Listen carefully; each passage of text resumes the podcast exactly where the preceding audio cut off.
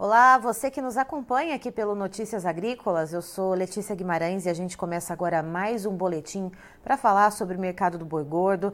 Esse boletim aqui já uh, se encaminhando para o final do ano, né? E principalmente se encaminhando uh, para para perto de uma das festividades mais importantes do ano, que é o Natal, onde há o consumo muito grande de carnes de uma maneira geral. E quem está aqui hoje para falar com a gente hoje sobre esse mercado, sobre como que está rodando essa questão de preços, como que está a dinâmica de vendas e movimentações, é o Iago Travagini Ferreira, que é analista de mercado da Agrifato. Seja muito bem-vindo, Iago.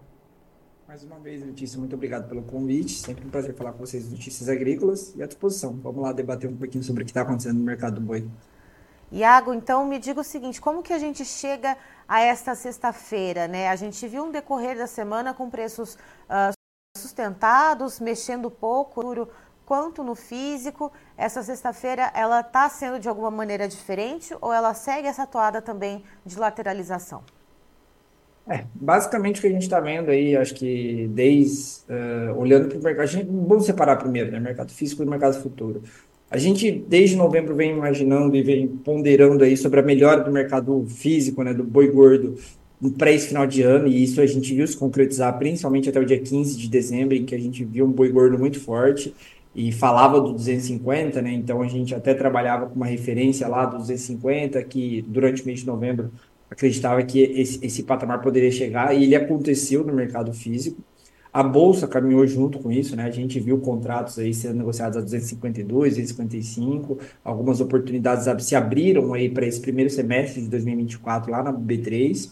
Só que desde o dia 15 ali a gente tem percebido, uh, principalmente no mercado futuro, o mercado um pouco mais tímido, né? Ele começou a virar para baixo.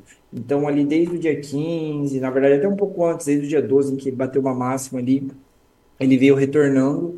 Então, a gente começou a ver uma pressão maior negativa acontecendo, e isso já, de certa forma, até é refletido no mercado físico. Né? O mercado físico perdeu um pouco do seu ímpeto de alta, então aqueles 250 começou a ficar mais fixo, o 255, 260 ficou um pouco mais distante no radar, e o mercado foi perdendo força, perdendo força, e hoje a gente já fala no mercado físico de um boi gordo 245, 250 como referência, é, mas podendo vir um pouco mais para baixo, enquanto na bolsa a gente já vê precificações tanto para janeiro como até para maio. Assim, se eu olhar o janeiro hoje, ele está sendo negociado basicamente no menor patamar desde lá do dia 24 de novembro, e se eu olho para o maio, a gente está vendo o preço aí é, a 240, ontem chegou a bater 238, 239, um patamar que a gente já não via já tem um tempinho. Então, acho que a, a conjunção de fatores do que a gente pode é, é, ver aí desse mercado nesses últimos dias é justamente essa, essa pressão negativa que se formou é, é, nos últimos 15 dias aí, que ganhou efetividade primeiramente na Bolsa, e a gente tem acompanhado o físico perdendo um pouco de firmeza nesses últimos dias. Iago, uh, quais são as motivações para essa pressão um pouco mais baixista? Porque a gente tem agora no final do ano, né, sazonalmente, uma demanda um pouco mais aquecida. É, o, o que, que, tem feito essa precificação ficar um pouco mais deprimida? Tá, eu acho que assim, essa demanda mais aquecida, acho que é um ponto importante falar, ela é preparada antes do acontecimento em si, né? Então a gente chega uh, uh, para o dia 25 de dezembro, para o dia 31 de dezembro, que são de fato as datas comemorativas, já com a carne toda, a carne que está na gôndola ali para ser vendida para o consumidor nesses dias antes, né? Ela é comprada, ela é batida 15, 10 dias antes. Então tem esse tempo de demora entre o animal ser comprado, né? Gerar essa demanda para o frigorífico, o frigorífico abater, produzir a carne, essa carne ser encaminhada para o açougue e ser comercializada. Então essa demanda de final de ano pro frigorífico, ela já aconteceu. O que pode acontecer daqui para frente é as vendas serem tão boas que ele o estoque enxuga tanto e aí as compras venham maiores lá na frente, mas não é o que a gente tem visto por enquanto, tá?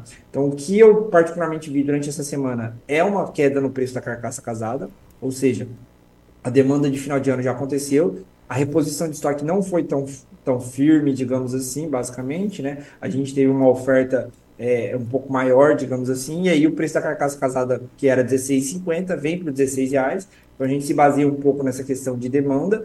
E, obviamente, assim, acho que cabe pontuar que estruturalmente a gente ainda está imerso num conceito do ciclo pecuário de fase de baixa, ou seja, ainda chega muita fêmea para baixo, a gente ainda está produzindo uma grande quantidade de carne, seja através de fêmeas, seja através dos bezerros que foram gerados há dois anos atrás, três anos atrás, e que estão chegando como machos agora, uh, uh, fruto daquela é, é, é, retenção histórica de fêmeas que a gente teve durante o ano de 2021/22.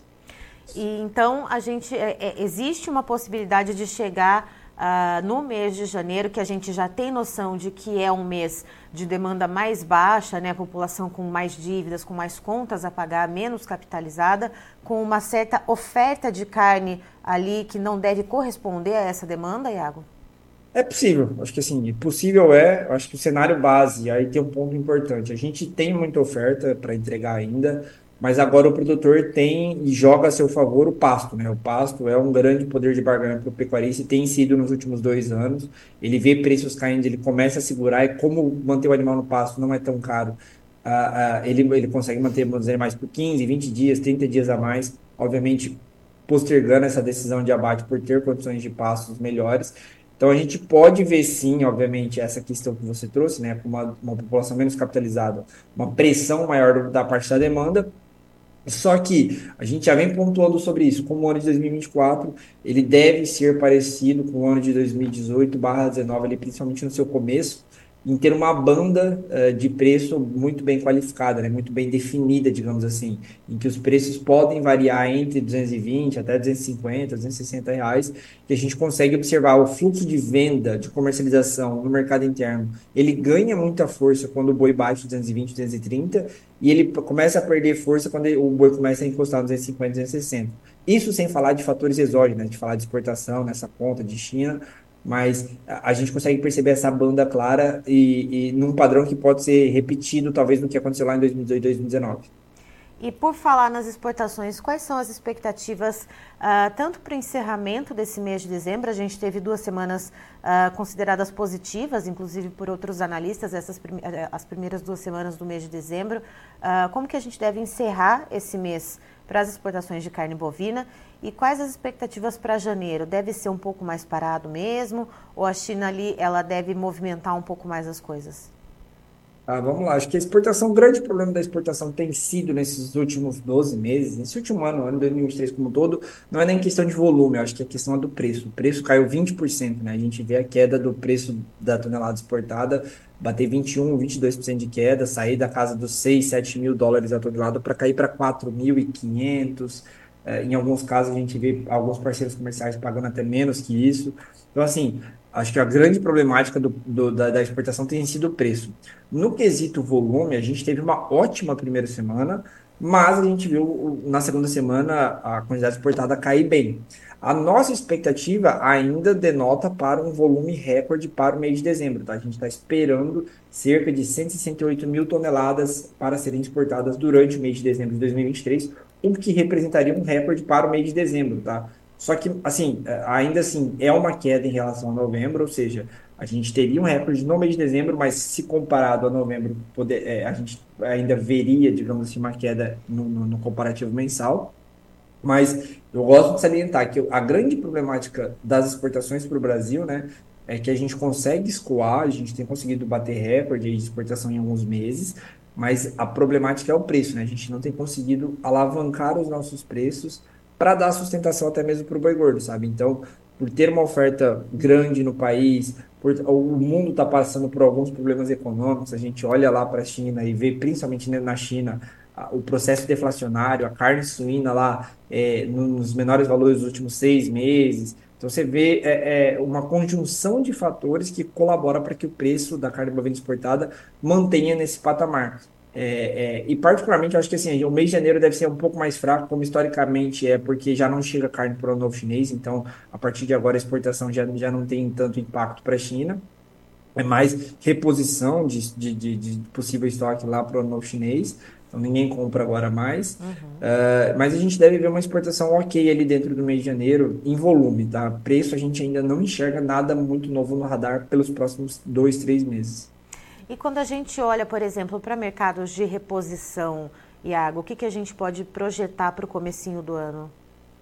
A reposição tem uma situação de oferta um pouco mais tranquila, digamos assim, do que o boi gordo, né? Acho que assim, a gente ainda lida com uma oferta grande de bezerros que está chegando, a safra de bezerros que chega em 24, né, como desmamados, uh, e reposição de maneira geral, é uma safra uh, uh, levemente menor do que foi a de 2023, né, no início de 23, a estação de monta, que a gente, a colheita de bezerro agora de 2024 pode ser um pouco menor, até pelas condições do que a gente via lá em 21, 22, mas ainda assim, tá? Não é um processo de boom de preço. A gente enxerga ainda a reposição, e principalmente a categoria mais jovem, tá? O bezerro. Ele sofre menos pressão, ele deve ter até mesmo um, um, um, um, desempenho melhor do que o boi gordo, do que as outras categorias da reposição, do que o boi magro, do que o garrote, mas ainda assim de maneira tímida, tá? Na minha visão, a, a particularmente, eu acho que a reposição ela tem até espaço para ter melhoras, eh, ela teria mais solidez para isso, né? Para ter uma valorização. A gente está vendo isso acontecer agora em dezembro, né? O preço melhorando em dezembro do bezerro, ali cerca de 4, 5%. Mas olhando para o primeiro semestre de 2024 como um todo, acho que a gente caminha para ver aí, obviamente, uma, uma reposição um pouco melhor, mas sem grandes saltos, digamos assim, de, de precificação. E quais são os principais pontos, já que a gente está aqui se encaminhando para o finzinho do ano, né, para virar essa página aqui e começar um novo calendário? Uh, quais são os principais pontos que o pecuarista precisa ficar atento, pelo menos para o início de 2024, Iago? Ah, eu diria que lotação de pastagem, acho que pasto ele deve ficar muito atento às condições de pastagens dele, né? Porque esse é um ponto que vai acabar é, sendo crucial para a oferta de animais, inclusive se a gente tiver um problema grande de clima, né? A gente já tem tido um problema de aninho, mas se ele perdurar pelos próximos meses, na intensidade que ele está, isso pode trazer uma, um excesso de oferta para um período específico do ano. Então, um planejamento de, de, de oferta de pasto para os animais é, é super importante agora nesse momento, para não cair na armadilha, digamos assim, de ter que entregar na hora que todo mundo está entregando. Então você tem um bolsão de oferta, assim como foi em agosto de 2023, uhum. um bolsão de oferta assim, entregue num período específico do ano, e aí nenhum frigorífico quer comprar, e aí o preço derruba muito. Então acho que atenção a isso, isso pode ser um fator é, que, que venha pesar mais negativamente no preço. E, obviamente, acho que olhando estrategicamente, a gente ainda está dentro de um contexto inserido num ciclo de baixa, mas que caminha cada vez mais, né? Conforme quanto mais o tempo passa, mais a gente vai deixando para trás os sucessivos meses de descarte de fêmea e vai reduzindo a nossa capacidade de produção de bezerros e de oferta lá na frente. Então a gente está inserido ainda dentro desse ciclo de baixa, mas eu acredito que quem está investindo, olhando para a atividade hoje, pensando no animal que ele vai entregar daqui dois, três anos, seja para abate ou seja para produção, é, ele tem que olhar com muito carinho, porque justamente acho que esse é um dos momentos melhores para quem olha para a compra e vê essas relações é, é, mais interessantes, digamos assim. Certo. Iago, muito obrigada pela sua participação. Um Feliz Natal para você e para todo o time da Agrifato, que, claro, são sempre muito bem-vindos aqui com a gente do Notícias Agrícolas. Mais uma vez, Letícia, muito obrigado pelo convite e eu fico à disposição. Tá, então estivemos com o Iago Travagini Ferreira, que é analista de mercado da Agrifato, nos trazendo as informações a respeito do mercado do boi gordo nesta sexta-feira, dia 22 de dezembro. Estamos aqui chegando pertinho do Natal. E o que, que o Iago explica para a gente, né? Que agora se vê uma diferença entre os preços do mercado futuro e do mercado físico, o mercado físico operando aqui na referência São Paulo uh, com preços mais elevados do que o mercado futuro, e isso está se vendo desde o finalzinho ali do mês uh, de novembro, né? O mercado físico ele deu uma esfriada, ele está olhando, por exemplo, para a questão de possível uh, oferta maior de carne bovina né, já que a gente já tem uma, um, um, uma oferta dada para esse final de ano, né, uma, uh, um estoque dado para esse final de ano para atender essa demanda que a gente tem de população mais capitalizada para esse período. E agora se olha para o início de 2024 para ver o que, que a gente tem ali, que é um período sazonalmente em que as pessoas estão um pouco mais endividadas, que, né, que economizam um pouco mais de dinheiro para poder cumprir com compromissos financeiros. Então, se olha um pouco mais para essa questão econômica. E falando de preços, por favor, Cristian, os preços na tela. Vamos lá então, a gente vê aqui o, o contrato dezembro de 2023, uma alta de 0,45%, valendo R$ 247,95. Janeiro de 2024 fica praticamente estável, com uma tímida alta de 0,04%, valendo R$ 243,10. O fevereiro tem uma elevação de 0,29 centavos, valendo R$ 242,05. E o março também praticamente estável na B3, a Bolsa Brasileira, com uma alta de 0,02%, valendo R$ 240,30. E quando nós olhamos para uh, a referência do CPEA para o mercado do boi gordo, para o preço da arroba no mercado uh, do estado de São Paulo, a gente vê uma elevação de 0,52%, com o preço da arroba, portanto, cotado a R$ 250,20. Eu encerro por aqui, já já tem mais informações para você. Notícias agrícolas, informação agro-relevante conectada.